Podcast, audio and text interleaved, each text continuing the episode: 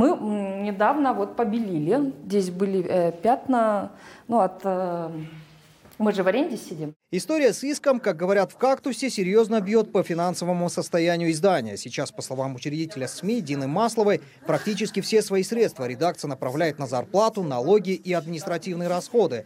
От всех других ранее намеченных планов, разумеется, отказались. Мы хотели там, улучшить студию, кое-что из техники, конечно, нужно брать, уже просто обновлять нужно. А, и мы что-то копили.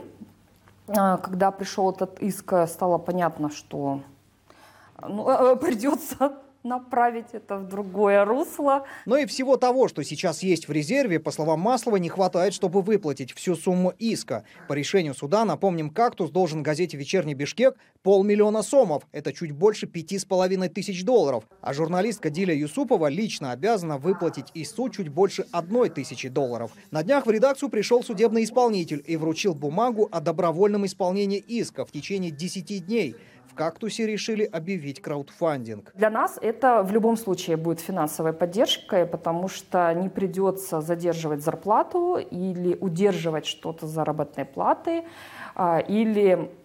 То есть у нас есть совершенно небольшой резерв э, как раз э, на случай форс-мажора, когда там, не знаю, разбился телефон, э, петличка порвалась, вот на что-то такое, да. Журналистка Диля Юсупова также посчитала, требуемая от нее сумма относительно, конечно, небольшая, но чтобы ее выплатить самостоятельно, ей придется откладывать зарплату за несколько месяцев и ни копейки из нее не тратить, а за счет ее дохода живет вся семья, в том числе пожилые родители. Я такой человек, я очень не люблю просить чью-либо помощь. Для меня это было, ну, достаточно болезненным решением, но с другой стороны я поняла, что есть, оказывается, очень много людей, которые хотят помочь.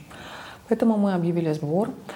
А, это произошло 29 февраля, и всего лишь за сутки нам удалось собрать около 30 тысяч сомов.